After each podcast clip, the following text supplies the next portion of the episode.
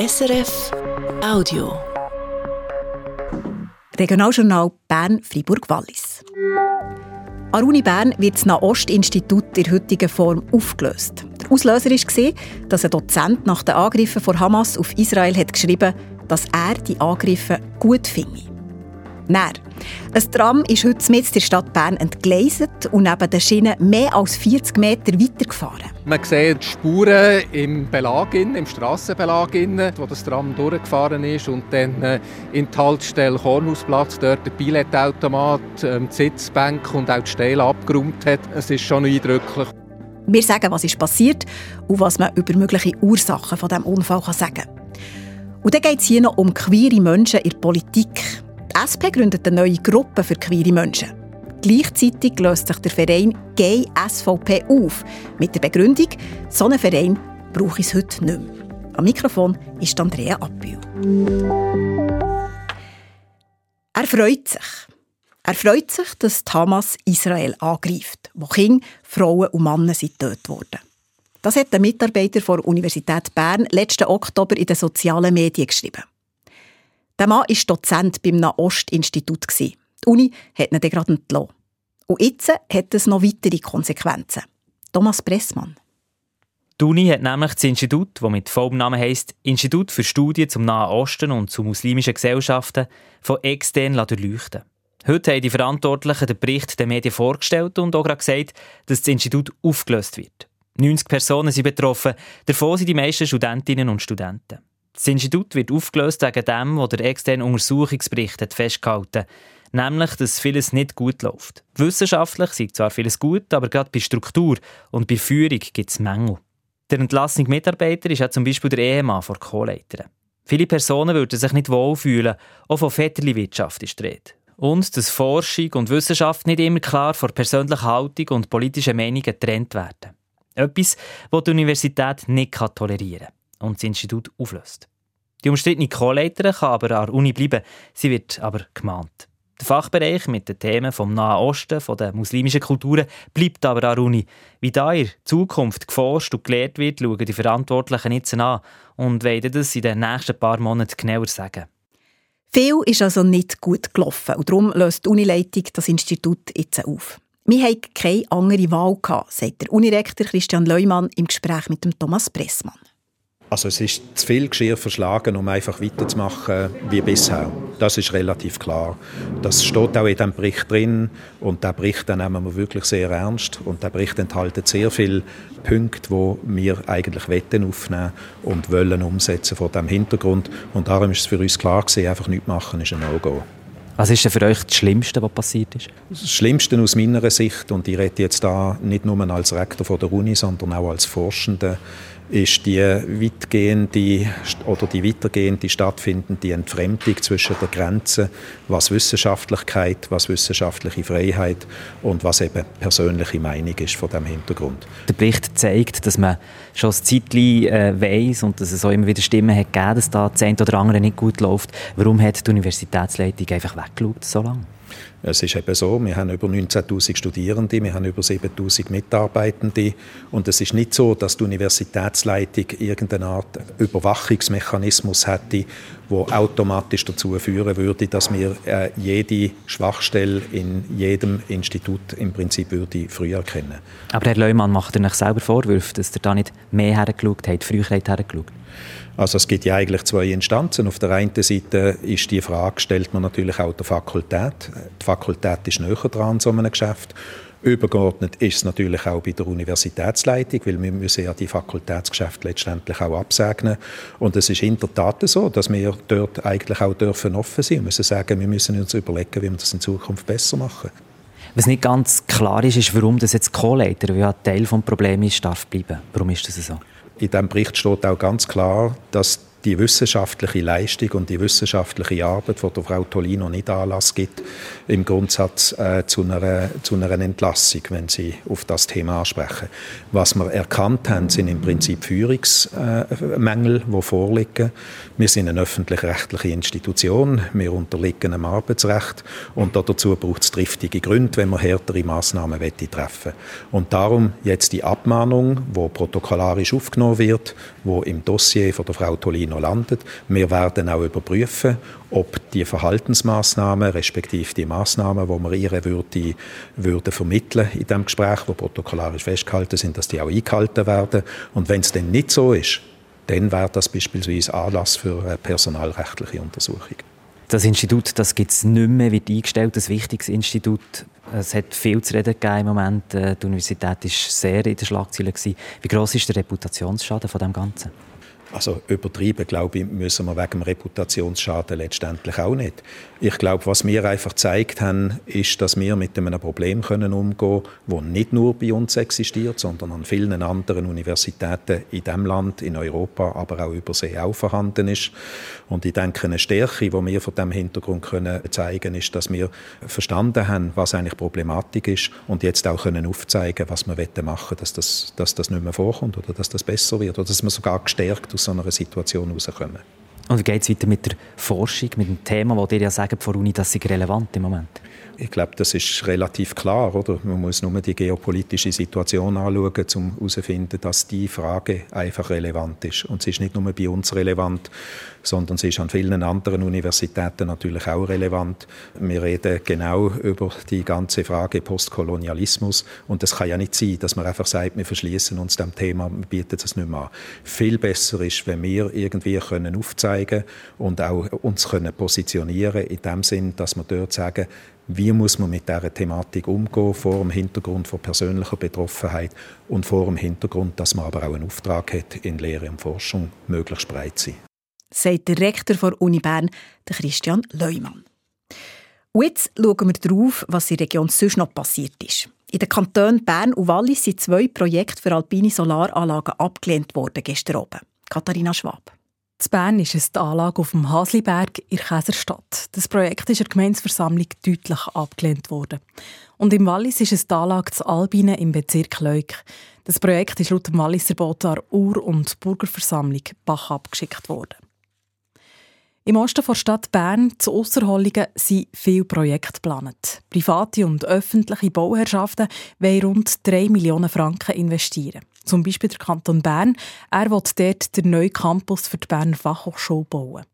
Bevor die Projekte realisiert werden muss aber die Stadt Bern Geld investieren, für das Gebiet zu erschließen, zu entwässern und den Freiraum zu gestalten. Der Gemeinderat beantragt darum im Stadtparlament einen Kredit von 176 Millionen Franken. Später muss dann auch noch das Stimmvolk Ja sagen dazu. Im Wallis rüstet die Kantonspolizei auf in Sachen Geschwindigkeitskontrolle. Sie hat laut einer Mitteilung ein neues mobiles Radargerät gekauft. Das Gerät ist auf einem Anhänger und kann überall platziert werden. So können künftig auch schnelle Fahrerinnen und Fahrer in Tunnel oder bei Baustellen kontrolliert werden. Die Kantonspolizei Wallis will so mehr Kontrollen machen, weil die Zahl der Raserdelikte und der Unfallopfer in den letzten Jahren gestiegen sind. Bevor wir dann schauen, wie die Berner Kantonalbank hat geschäftet im letzten Jahr und wie unterschiedlich sich queere Menschen in der Berner Politik positionieren, reden wir jetzt zuerst noch über einen außergewöhnlichen Unfall. Heute Morgen ist nämlich vor dem Zeitglock in Stadt Bern ein Tram aus den Schienen und rund 40 Meter weit über den Asphalt gerutscht. Quer über den Kornhausplatz, bis es dann endlich stillgestanden ist. Zwei Personen sind leicht verletzt worden. Katharina Schwab. Um die sieben ist es gesehen, wo die siebte Tram statt beim Zeitglocken anzuhalten und er links in die Hauptgasse abzubiegen, einfach geradeaus weitergefahren ist. Eine Angestellte von Kaffeebar Adrianos, die gerade dort war, erzählt, sie sei gerade alles am Zweckmachen gesehbar. Dann haben wir plötzlich gehört, wie es dort anfängt zu quietschen. Dann ist das Tram von äh, Kielefeldbrücke hergekommen und es hat wie gewirkt, als hätte es eine Station gerade noch einmal Vollgas gegeben und durch das halt die Kurve Richtung Bahnhof nicht verwünscht und hat sich dann über das Trottoir vor dem Hornhaus zusammengefaltet. Sitzbänkchen, Köderkübel, der Billigautomat. Das Tram hat alles mitgerissen, was ihm im Weg war. Bevor es dann gut 40 Meter weiter vorne beim Kindlifresserbrunnen ist stillgestanden. Das ganze Tram weit neben den Schienen. Polizei, Feuerwehr und Ambulanz kamen. Gleich darauf die Nachricht von der Polizei, es ist niemand schwer verletzt worden. Zwei Personen sind leicht verletzt ins Spital gebracht worden. Der Sprecher von Bernmobil, der Rolf Meyer, sagt, zum Glück hat es praktisch nur Sachschaden gegeben, eben zwei leicht verletzte Personen. Ja, es ähm, müsste sich vorstellen, es wäre im Sommer gewesen, wenn alle Leute im Restaurant gesessen wären, hätte das durchaus viel schlimmer können rauskommen. Das Tram ist dann von einem Abschleppauto zurück auf die Schiene gezogen und ins Depot Bernmobil zurückgebracht worden. Warum das der Unfall passiert ist, können wir heute nicht sagen, sagt der Rolf Meyer. Die zuständige Untersuchungsstelle SUST vom Bund untersucht den Unfall jetzt. Es stellen sich technische Fragen, zum Beispiel, wie schnell das Tram ist unterwegs war. Das können wir einfach herausfinden, sagt Rolf Meyer. Die Geschwindigkeit des Tram wird fortlaufend aufgezeichnet und dann kann man die Geschwindigkeit noch herauslesen und feststellen, wie schnell es gefahren ist effektiv. Die Frage stellt sich natürlich auch, warum das Tram so lange nicht hat bremst. Grundsätzlich hat das Tram laut dem Rolf Meyer zwei Mechanismen zum Bremsen. Der erste bremst die Rädchen, ähnlich wie bei einem Velo. Das zweite System komme bei einer Schnellbremsung zum Einsatz, die sogenannte Magnetschienenbremse. Dort bremse ich ein Magnet, das Tram, wenn es auf der Metallschiene steht. Und das Tram dann relativ brüsk stoppen. Aber das hat jetzt in diesem Fall natürlich nicht funktionieren weil es ja nicht mehr auf der Schiene war. Neben technischen Problemen könnte auch ein medizinisches Problem vom Tramführer eine Ursache sein. Die Polizei schreibt in ihrer Mitteilung, dass das in diesem Fall nicht ausgeschlossen sei. Klar ist, Stand jetzt trifft Bernmobil laut Rolf Meyer nach diesem Unfall keine Sofortmaßnahmen und nimmt zum Beispiel den betroffenen Tramtyp nicht vom Netz. Bisher hat es ähm, keine Anzeichen gegeben, dass die Trams ein technisches Problem haben. Die verkehren sehr zuverlässig, schon über 20 Jahre auf unserem Netz. Das Tram, das heute vor dem Zeitglocken entgleist ist, ist nämlich nicht eines der neuesten Tramlink-Tram, sondern ein Combino-Tram. Der ÖV der Stadt Bern ist heute zu einem grossen Teil stillgestanden wegen diesem Unfall. Am 3 Uhr Nachmittag haben Busse und Tram beim Zeitglocken dann wieder durchfahren Bis dann alles wieder nach Fahrplan läuft, kann es aber laut Bernmobil noch dauern. Die Berner Kantonalbank die wächst weiter. Der Gewinn ist letztes Jahr um 9,6 Prozent gestiegen, auf 175 Millionen Franken. Das hat zwei Gründe. Der eine ist, dass die Nationalbank den Leitzins aufgetan hat. Das heisst unter anderem, dass die Hausbesitzerinnen und Besitzer der Banken und damit oder BEKB mehr Geld müssen zahlen für eine Hypothek. Der andere Grund ist, dass BEKB immer mehr Kundinnen und Kunden anzieht. Bis zu 5000 Leute sind es pro Jahr. Das Erfolgsgeheimnis sei die Nähe zu den Kunden, hat Armin Brun, der Chef der BKB, der Christine Wittmer, gesagt. Und das sei möglich dank dem Umbau der Filialen. Wir haben die 54 Filialen umgebaut, wo wir alle Kassen rausgenommen haben. Und da hat es ganz viele Mitarbeiterinnen und Mitarbeiter gegeben, die halt hinter ihrer Kasse gestanden sind und 200 Franken rausgegeben, 100 Franken eine Chance gemacht haben. Die Mitarbeiter haben wir können befähigen, dass sie zum Beispiel ein Handy können erklären können, wie tun ich eine App installieren. Und die haben jetzt heute die Zeit. Und ich glaube, das ist eines der, Schlüssel, äh, wo man kann nachher sagen wir haben mehr Zeit für Kundinnen und Kunden. Und das ist dann nachher das Gute. Also man kommt in eine Bankfiliale rein, wird empfangen und hat dann wie ein persönliches Gespräch, statt dass ich an einen Schalter gehe und sage, ich brauche Bargeld. Das sehen Sie ganz richtig. Und Bargeld gibt es immer noch und dort wird man auch unterstützt, wenn man Hilfe braucht. Ihr habt gesagt, wir haben Kundinnen und Kunden von allen Banken äh, bekommen und nicht nur von der CS. Und gleich hat die CS auch einen Anteil gehabt. Im Oktober 2022 waren es vor allem Firmenkunden von der äh, CS, die sie zur BKB kamen. Im März 2023 Privatkundinnen und Kunden. Ein Teil ist aber auch wieder zurück. Also ist der Effekt eben gar nicht so groß gewesen. Ja, ich glaube, der Effekt ist, ist vor allem zu relativieren bei den, bei den Firmenkunden, bei den institutionellen Kunden.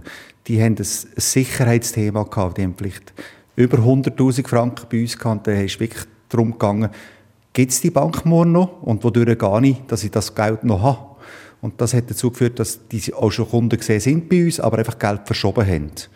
Und wo die Sicherheitsfrage mit, mit der Intervention von, von der Nationalbank, von, vom Bund geregelt war, ist eigentlich wieder die Sicherheit da gewesen und dann hat sie sie zurückgenommen. Was wir jetzt erleben, und das vielleicht noch ein bisschen länger geht, ist natürlich, dass solche Kunden schauen, Jetzt habe ich früher mit der Credit Suisse zusammengearbeitet und jetzt arbeite ich mit der UBS zusammen. Ich brauche noch eine zweite Bank. Ich arbeite auch mit der BKB zusammen.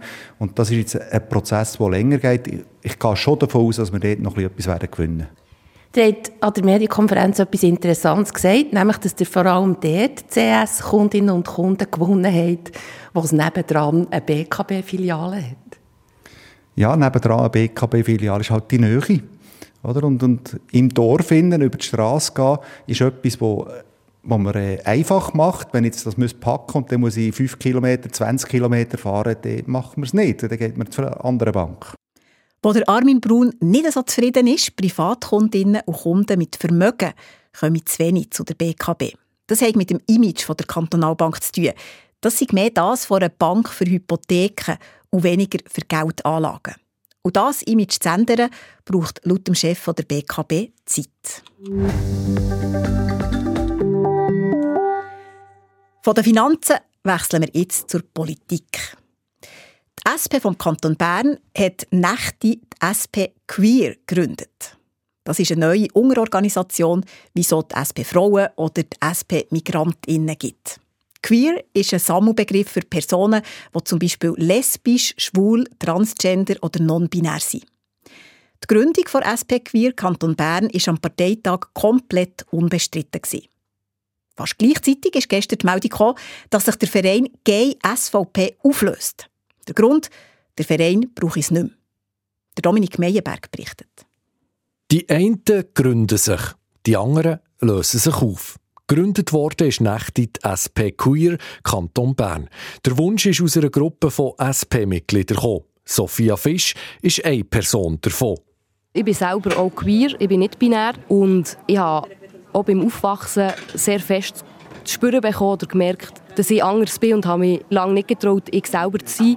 Ich finde, das sollte nicht der Fall sein. Wir sollten genauso existieren wie alle anderen Menschen auch. Und darum finde ich es wichtig, dass wir für mehr Vielfalt und Solidarität einstehen. Sophia Fisch ist 27 und politisiert im Stadtrat Bern für die JUSO. Die neue Unterorganisation soll sich für die Interessen von queeren Menschen einsetzen und auch politische Themen mit einer queeren Linse genau anschauen.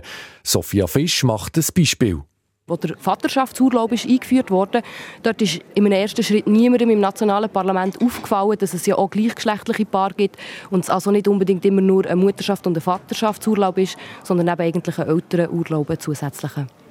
SP Queer Kanton Bern will also nicht nur gegen aussen, sondern auch innerhalb der eigenen Partei aufklären und informieren.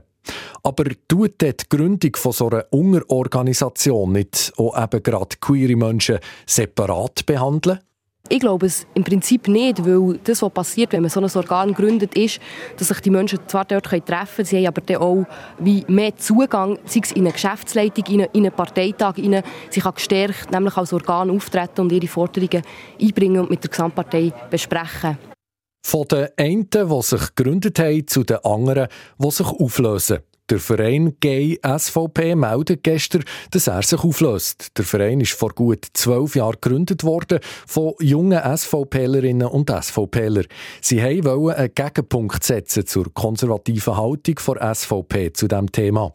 Die Gay SVP war allerdings nie eingebunden in die Partei, sondern ein eigenständiger Verein. Ein Verein, der am Anfang innerhalb der Mutterpartei nicht willkommen war, sagt der Bieler Gemeinderat Beat Feurer und Präsident der Gay SVP. Die SVP hat nicht erfreut reagiert. Einzelne Sektionen haben ähm, Nase gerümpft oder sogar äh, ziemlich unschöne Verlautbarungen von sich. Da hat es recht heftige Reaktionen gegeben. Aber nachher im Verlauf der Zeit hat sich das sehr beruhigend bzw. verändert und in den letzten Jahren haben wir eigentlich überhaupt keine solchen Diskussionen mehr gehabt. Und jetzt löst sich der Verein auf. Der Beat Feurer sagt zu den Gründen, wir sind der Meinung, dass das Anliegen, das wir ursprünglich hatten, die Unterstützung von einer Entwicklung, dass Gay, Frauen, Männer die gleichen Rechte, äh, die gleiche oder annähernd die gleiche Akzeptanz haben in der Bevölkerung, wie das auch andere Leute haben, heterosexuelle Frauen und Männer, dass das weitgehend erreicht ist. Die rechtliche Situation ist, dort kann man eigentlich sagen, sind wir gleichgestellt.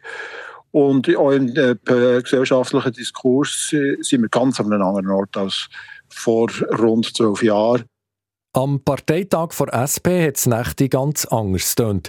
Die Rechte von queeren Menschen müssten gestärkt und Diskriminierung bekämpft werden. Der Beat Feurer kontert und macht ein Beispiel. Wir haben schon vor etwa drei, vier Jahren die Diskussion auch in meiner offiziellen Funktion als Gemeinderat in der Stadt Biel geführt. Wir haben dann Rückmeldungen bekommen, dass es nach wie vor Diskriminierungen gab in der Szene. Haben dann noch Gespräche geführt mit jungen Gays, äh, die gesagt haben, doch, ja, es, es gäbe so Diskriminierungen. Der Gemeinderat hat dann nachher verschiedene Massnahmen ergriffen, unter anderem auch ein Sorgentelefon aufgeschaltet, wo sich Leute, die betroffen sind, sich an die Stadt wenden können und wir haben praktisch keine Telefonanrufe jetzt in den letzten paar Jahren zusammengenommen. Anders sieht das die SP vom Kanton Bern. Nach der Kantonalpartei von Luzern ist die Bernische SP die zweite Kantonalpartei in Deutschschweiz, die eine SP Queer gründet. In der Westschweiz gibt es je eine in den Kantonen Waadt und Genf. Die Co-Präsidentin der SP Kanton Bern, Anna Tanner, sagt, also man sieht hier die Romandie, oder, ist da schon gut vertreten? Und ich denke, der Kanton Bern, oder, wo ein zweisprachiger Kanton ist, ist das natürlich sehr nahe von, von der Romandie. Und darum ähm, ist dort wahrscheinlich auch schon sehr viel von der Kultur wie, wie schon vertreten und, und dort auch schon eine gewisse Offenheit. Aber ich denke, gerade für den Kanton Bern, wir sind die grösste Kantonalpartei von der Schweiz, ich denke, es ist gut, wenn wir mit einem positiven Zeichen vorwärts gehen und einen Schritt machen. Jetzt muss die SP Queer Kanton Bern einen Vorstand zusammenstellen und kann dann ihre eigene Geschichte schreiben, während die Geschichte der Gay SVP fertig erzählt ist. Der Dominik Meyerberg hat berichtet. Bleibt noch das Wetter, heute mit dem Gaudenz Fluri von SRF Meteo.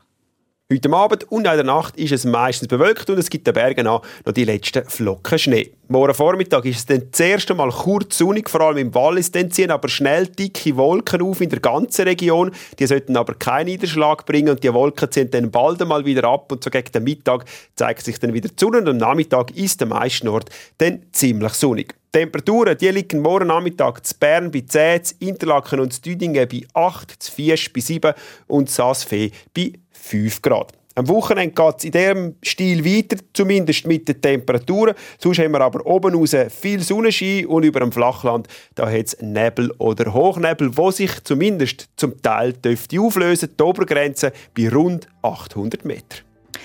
Das ist das Regionaljournal Bern-Fribourg-Wallis an diesem Donnerstagabend. Redaktion Katharina Schwab. Am Mikrofon verabschiedet sich Andrea Appio. Das war ein Podcast von SRF.